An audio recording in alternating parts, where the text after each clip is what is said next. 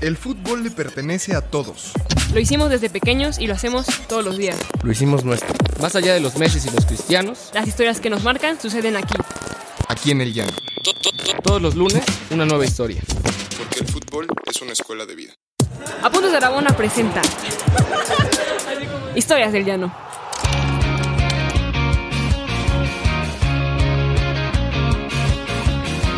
Hola amigos, amigas, buena tarde, buen lunes 25 de mayo, espero estén bien, espero estén en casa aguantando, ya falta poco, ya falta menos, ¿cómo estás Pau? ¿Cómo estás Rich? Los saludo con gusto.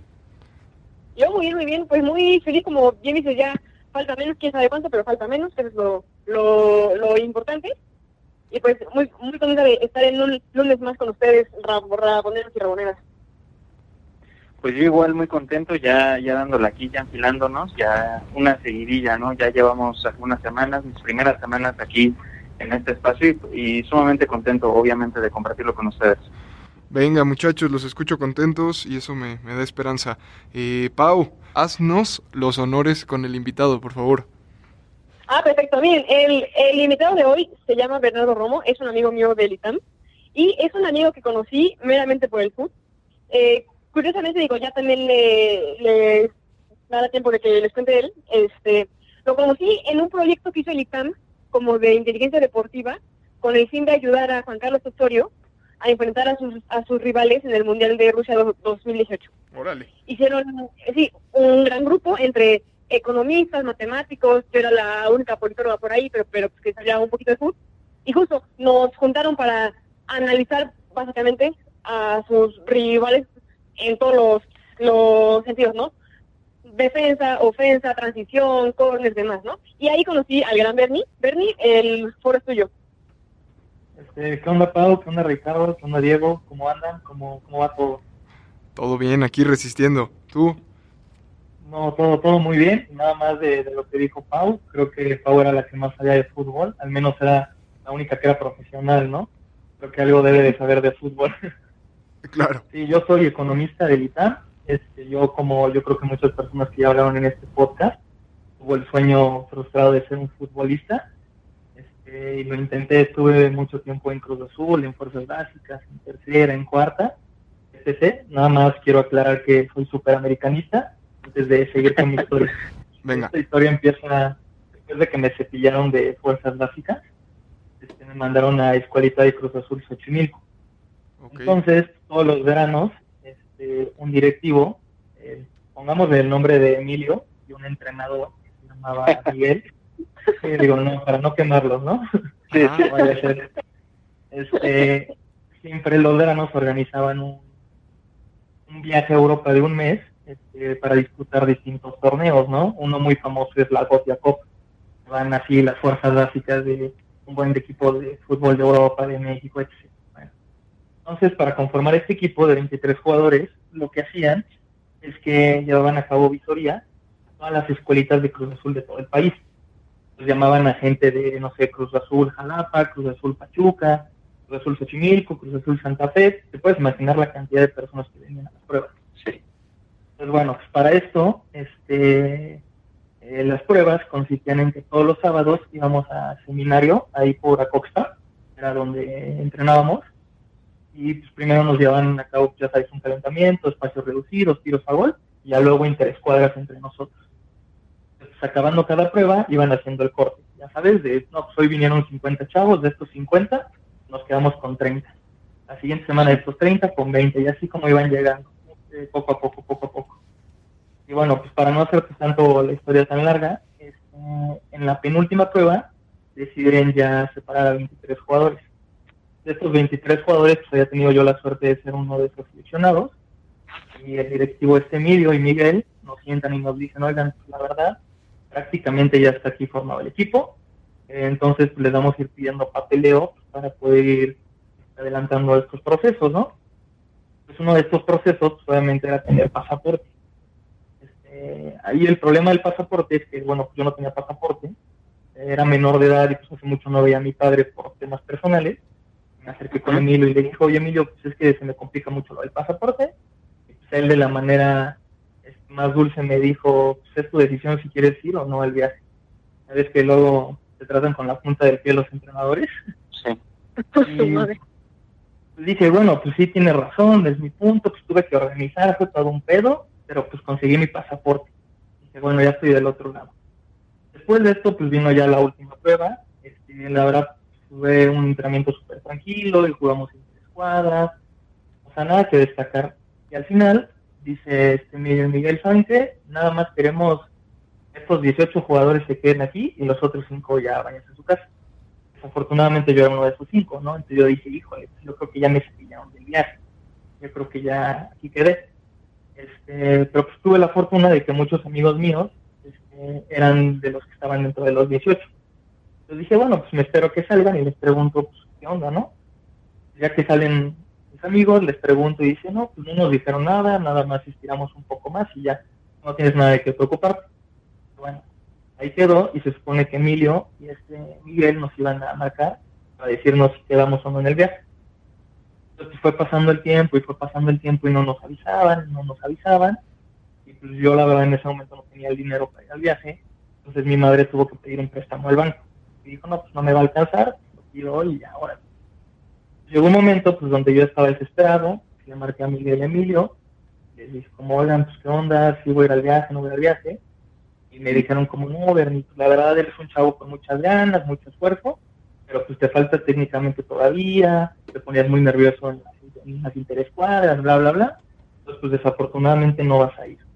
Uh, Obviamente pues sí lo tomas a mal, ¿eh, ¿vale? no, no, cl- que qué duro, claro. Este, que qué duro, me No, imagino. durísimo. Y sobre todo de que, o sea, me, pegó mucho, pero también dije, bueno, pues chance, pues es verdad, me falta entrenar, me falta practicar, pero pues al menos no quedó en mí, pues le eché muchas ganas, ¿no? Como siempre. Y pues ya les agradecí por su tiempo, etc. Y bueno, pues ahí quedó. Luego la siguiente semana, este, yo tenía partido pues, con mi equipo de escuela de Xochimilco Cruz Azul, como a las 10 de la mañana, digamos. Y bueno, como bien sabes, generalmente te citan una, dos horas antes, ¿no? Para el partido. Claro. Yo llegué y pues vi que en la misma cancha donde nosotros jugábamos estaba entrenando este, los que iban a ir al viaje a Europa. Y se me hizo muy curioso que habían cinco personas que nunca habían ido a las pruebas. Nunca se habían parado ahí, ni mucho menos. No manches. Se me hizo todavía más raro que uno de ellos era un amigo mío de mi equipo, que yo sabía que su abuelo era alguien muy importante en la cooperativa de Cruz Azul. Justamente pues, esta persona resultó que sí fue al viaje. No solamente eso, sino que cuando iban a empezar las pruebas, este, bueno, en ese tiempo era mi amigo, me dijo, como no, yo no quiero las pruebas porque no creo que me voy a quedar. Y de repente pues apareció en el último momento ahí. Este, Entrenando ya con todo. Ajá, exacto, entrenando como si nada. Aparte no solo él, eran otros cuatro. ¿Cómo cuánto tiempo duraron los filtros? Híjole, yo creo que fueron como dos meses. Uy, un buen. No, y aparte era muy complicado porque tú jugabas el sábado el partido con tu equipo y luego eran las pruebas.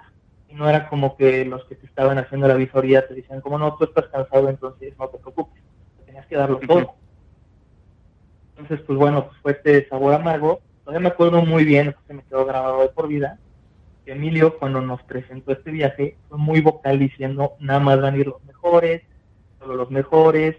A mí familias me han este, querido dar dinero para que lleve a sus hijos, pero pues eso no me parece correcto, solo los mejores. Y bueno, ahí quedó.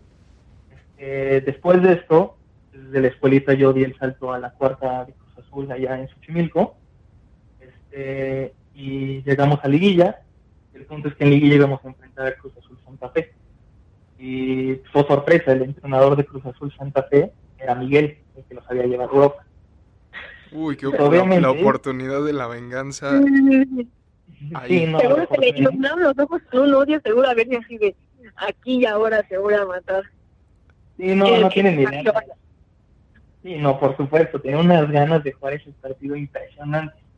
Pero el problema, y esto creo que le da todavía más sabor a la historia, es que el entrenador que era en ese tiempo el de la cuarta, se llama Diego Mesa. Ojalá que si llega a escuchar esto, le mando un fuerte, un fuerte abrazo, es un tipazo Diego Mesa.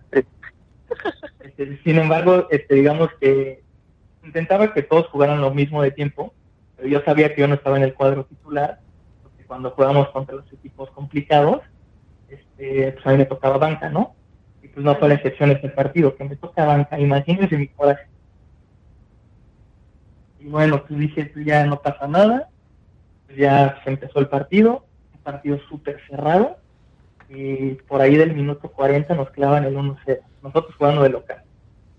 Ya nos vamos al medio tiempo perdiendo 1-0. Me acuerdo perfecto que yo iba al vestidor. Me volteé a ver al entrenador y me dice, ni te metas al vestidor, este, vete a calentar porque ahorita en chinga. Uf, uf, ya sabes, sí, exacto y de que yo estaba calentando y el preparador físico, que se llama Robert, ojalá escuche esto, también le mando un muy fuerte abrazo, me dijo, oye Bernie, te voy a ser sincero, creo que tienes una gran oportunidad de afianzarte la titularidad. Si tú ahorita sales al segundo tiempo y le metes y sacas la casa y das buenos centros y haces lo que sabes hacer, vas a ser titular. Y sí, yo creo que era una oportunidad de oro que cualquiera quisiera tener, ¿no? Claro. Pues llega el segundo tiempo, me meten, este, yo jugaba de volante por derecha en ese tiempo. Ah, de gran posición, ¿eh? Gran posición. Exacto, exacto. ¿eh? sí, no, como, como tú, Pau, exactamente. Este, y pues bueno, este, el partido muy apretado y al minuto 15 del segundo tiempo nos meten el 12. Entonces el entrenador dice, es que ahora viene toda la carne al asador. Sacó perfecto que sacó un defensa y metió un delantero. Entonces, de estas alineaciones que juegas 3-3-1-3, Esos son los entrenadores que valen la pena. Exactamente, sí, sí, que dicen, o todo o nada, aunque me metan cinco yo busco la vuelta, ¿no? Y entonces, pues este, a los tres minutos de esto, al goleador del equipo lo expulsan, al nuestro, lo patearon un rival. yo me acuerdo nada más cómo nos veíamos los compañeros a la cara de, híjole, no nos metan más goles, ¿no? 2-0 abajo, uno expulsado, y el goleador aparte, es cuando más lo necesita. dijimos, híjole, bueno, no, no, no pasa nada, pues a darle. Y ya, híjole, seguimos atacando, pero ya saben de que ya no atacas sin consentido, ya es por puro empuje. Sí, el balón te agarras y lo metes en la olla y saber qué sale. Y por ahí de, ¿qué será? Como el minuto 70, le hacen una falta a un compañero pegado a la banda.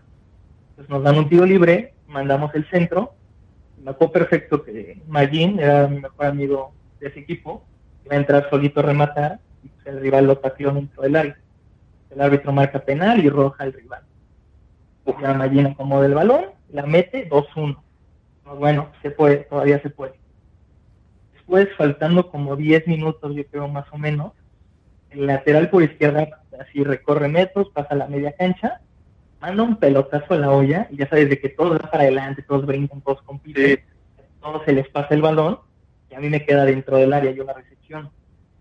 Cuando la recepciono, yo hago la cinta y que voy a mandar el centro, come la cinta el defensa, alargo el balón y desde que el balón ya va a salir y o sea, y sin ver mandé un centro, lo más que un centro fue como un tiro a gol al punto penal, ¿sabes?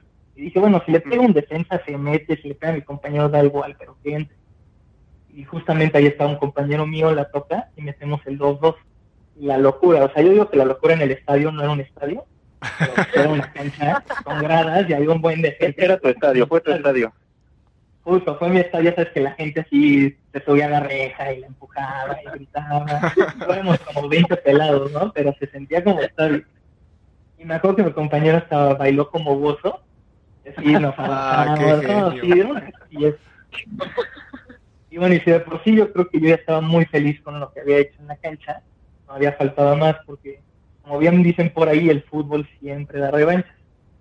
Entonces, ya como por el minuto 90, 88, el portero saca de meta, se la da el marcador por derecha, de mi equipo. El marcador avanza unos metros, se la da en media cancha al contención. La recepción del contención de izquierda se orienta y me la da de primera de derecha a media altura. Cuando yo voy a recepcionar, como seguramente muy bien sabe Pau, luego los laterales te orientan al centro, porque no quieren que no quieren dar la banda nunca. Y sobre todo, como yo digo, digo, Pau, creo que tú y yo la zurda no lo usamos para subirnos al camión. es muy complicado, no, tú no te quieres meter al centro, quieres la banda. Pero bueno, me la mandan y yo la oriento al centro y me llevo al lateral.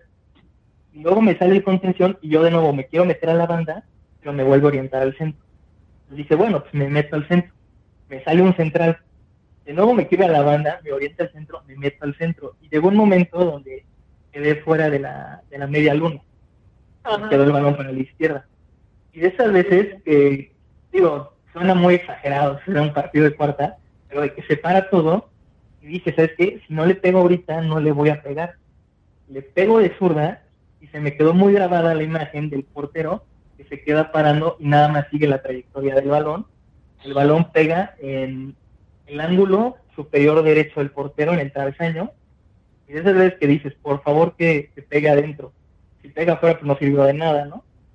El balón bota dentro de la portería y por si había dudas si era gol o no, cuando regresa le pega en la parte de arriba de, de dentro de la portería. Y obviamente en ese momento me volví loco. O sea, se pueden imaginar de esas veces que empiezas a decir palabras sin sentido. Como Cuauhtémoc, como, como Cuauhtémoc a la Volpe, ¿no? Te le fuiste a acostar ahí. ah, sí, más o menos, sí lo pensé, que se acuesta en el pasto, ¿no? Exacto. Pero en ese momento como que no sabía qué pasaba, sentía una libertad enorme, un buen de emoción, me sentía ligero. Me acuerdo que corrí, me aventé con mis compañeros de la banca, de que todos te zapean, te abrazan, te jalan el pelo, te dicen de todo, pero tú estás así, en, estás, estás perdido, perdido. Le di la vuelta y creo que fue mal de mi parte, este, lo tengo que reconocer. Le grité a Miguel, llévame a Europa, cabrón, llévame a Europa. A ver si la siguiente vez sí me llevas a Europa. Qué grande. Y no, así Miguel así de que, ¡ah! ya sabes, así se me quería venir encima. Entonces el médico que estaba ahí lo tuvo que detener, los jugadores, se armó ahí la trifulca. Y ya, pues, ahí quedó el partido. Terminamos ganando 3-2 justo a los cuartos de final. Miguel se fue enojadísimo, nunca lo volví a ver. Y bueno, tuve la suerte de poder afianzarme de la titularidad, entonces maté dos pájaros de un tiro y pues afortunadamente luego ganamos la semifinal, la final y pues, fuimos campeones. Ah, qué joya, ¿eh? Qué, Qué joya. joya de historia. sí, Tremendo. Oye, yo tengo una pregunta. Eh, voy, voy a regresarme un poquito a, a la parte trágica an- antes de, de toda esta catarsis. Sí, Eh, sí, en, en- en ese en ese estado emocional eh, para un juvenil, ¿cómo, te sentiste? Si, es- si es que se puede expresar, si es que lo recuerdas, ¿cómo te sentiste al darte cuenta de todo lo que estaba pasando? No sé si por tu cabeza de pronto pasó el, el tal vez ya ni siquiera volver a intentar eh, jugar fútbol. Pues mira, te voy a ser muy sincero, fue muy fuerte porque yo estaba en mi casa y yo veía las fotos de mis amigos en Europa y así, y yo creo que sentí depresión, la verdad. Yo me acuerdo que me acostaba en mi cama y no quería hacer nada y nada más veía las fotos, y veía partidos de fútbol y lloraba, y sí, estuve muy, muy cerca en ese momento de dejar el fútbol porque decía como, oye, en estos niveles de escuelita de Cruz Azul tú ves esto de corrupción, de que te terminas quedando fuera por un recomendado, pues imagínate más adelante, ¿no? Lo, lo que te llega a esperar. Creo que fue un golpe anímico fuertísimo. Algo que me ayudó mucho es que tengo una familia muy unida y mi madre siempre me ha apoyado en ese sentido. Mi madre me dijo, oye, Bernardo, si tú no te quedaste no fue por falta de nivel.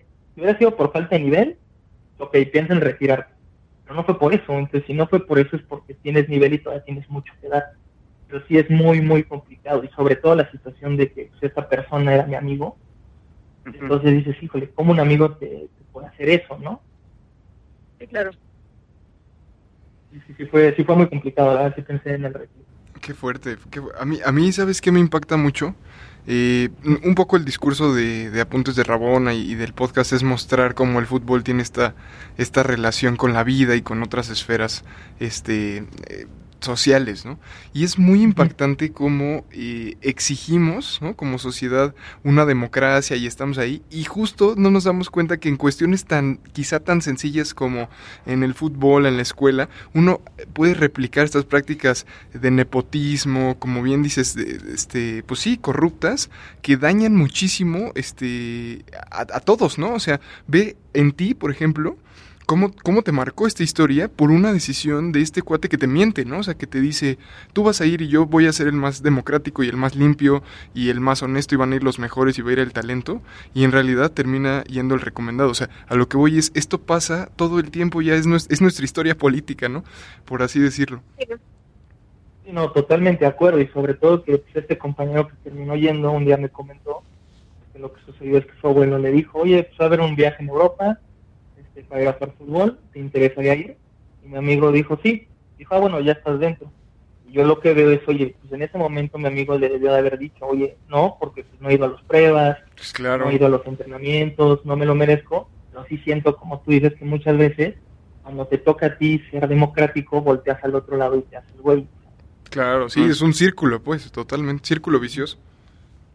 Pero de alguna manera, o sea, lo digo, lo bello de Bernie, o sea, y la razón por la cual yo lo quise traer justo es que yo siento que es un tipo que muy a pesar de que justo le tocó vivir esto y que es pues una gran razón por la cual podrías incluso dejar de jugar fútbol o que incluso el fútbol te puede dejar de gustar, así como lo ah, pues como lo conoce, pero yo que convenía es algo que no pasó y que justo, o sea, y es y eso y es una persona tan empapada del deporte que incluso hasta tu tesis ahorita es sobre fútbol, ¿no? O sea, y es sobre cómo justo este los sesgos cognitivos y sesgos men- mentales se in- insertan en cómo vemos el fútbol y cómo se juega el, el, el fútbol.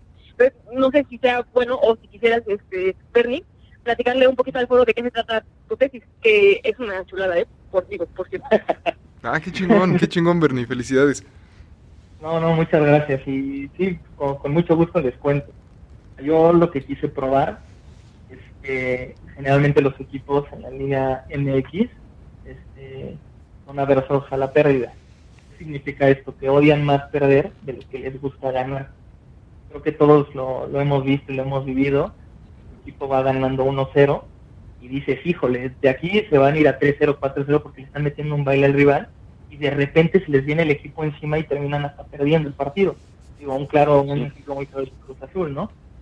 Entonces, lo que se supone que yo estoy intentando hacer en mi tesis es usar una teoría que dice que la razón de esto es que como tú ya tienes algo te da miedo perder ese algo, entonces te comportas de manera subóptima.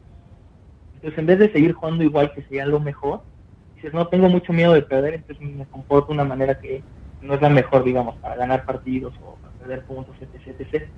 Y de hecho, pues, en mi tesis todavía lo están revisando los sinodales, pero sí se demuestra cuando los equipos van ganando el partido, son mucho menos ofensivos consiguen menos puntos. Órale. En la liga, No, en bueno, México. li- sí, literal es una radiografía perfecta del fútbol mexicano. O sea, tal cual. Ah, no, es que, es que justamente te iba a comentar esto, que también hubo una persona que en la Premier League, la temporada 2014-2015, demuestra que si tu equipo va ganando 1-0 antes del minuto 70, es más probable que pierda el partido.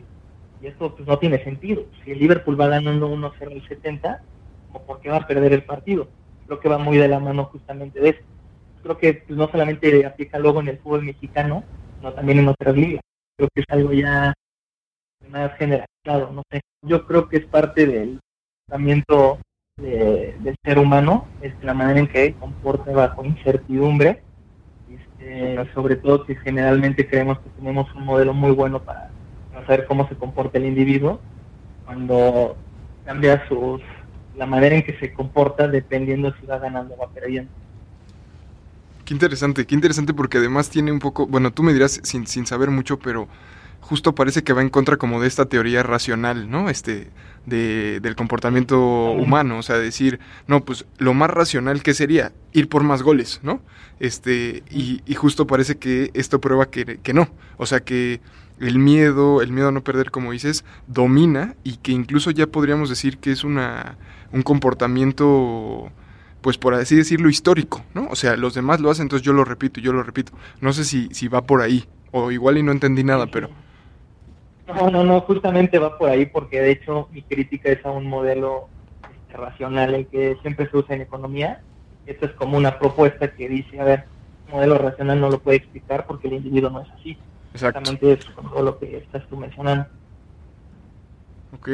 No manches, qué, qué interesante. Ojalá un día, ya que la, que la defiendas y te vuelvas, este... Eh, ¿Qué es? Este, licenciado, maestro. No, licenciado. Es que en el ITAM también este, les gusta... Se los traen este durísimo, ¿no? Se los, o sea, es un, un nivel muy duro. Eh, entonces, pues nada, cuando termines estaría fenomenal que, que nos la pudieras pasar para revisarla, igual escribir algo para el sitio. Creo que podría estar muy Ah, bien. Sí. sí, por supuesto, con mucho gusto se las comparto.